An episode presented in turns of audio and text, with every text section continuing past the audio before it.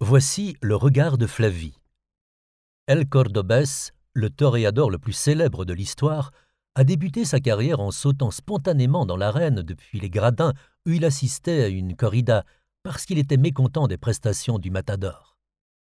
El Cordobès était théâtral, acrobatique et extravagant. Il dansait avec les taureaux, transformant ce sport en discipline artistique.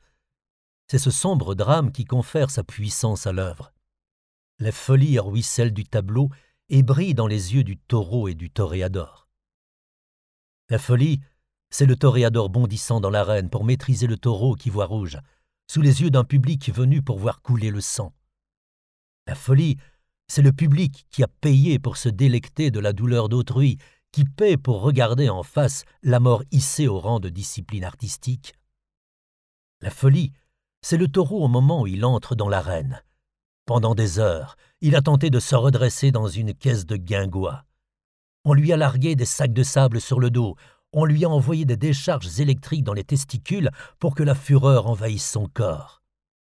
La folie, c'est une chose qu'on peut créer. La folie, c'est l'homme devenu aveugle à la douleur de ceux qui ne marchent pas sur deux jambes.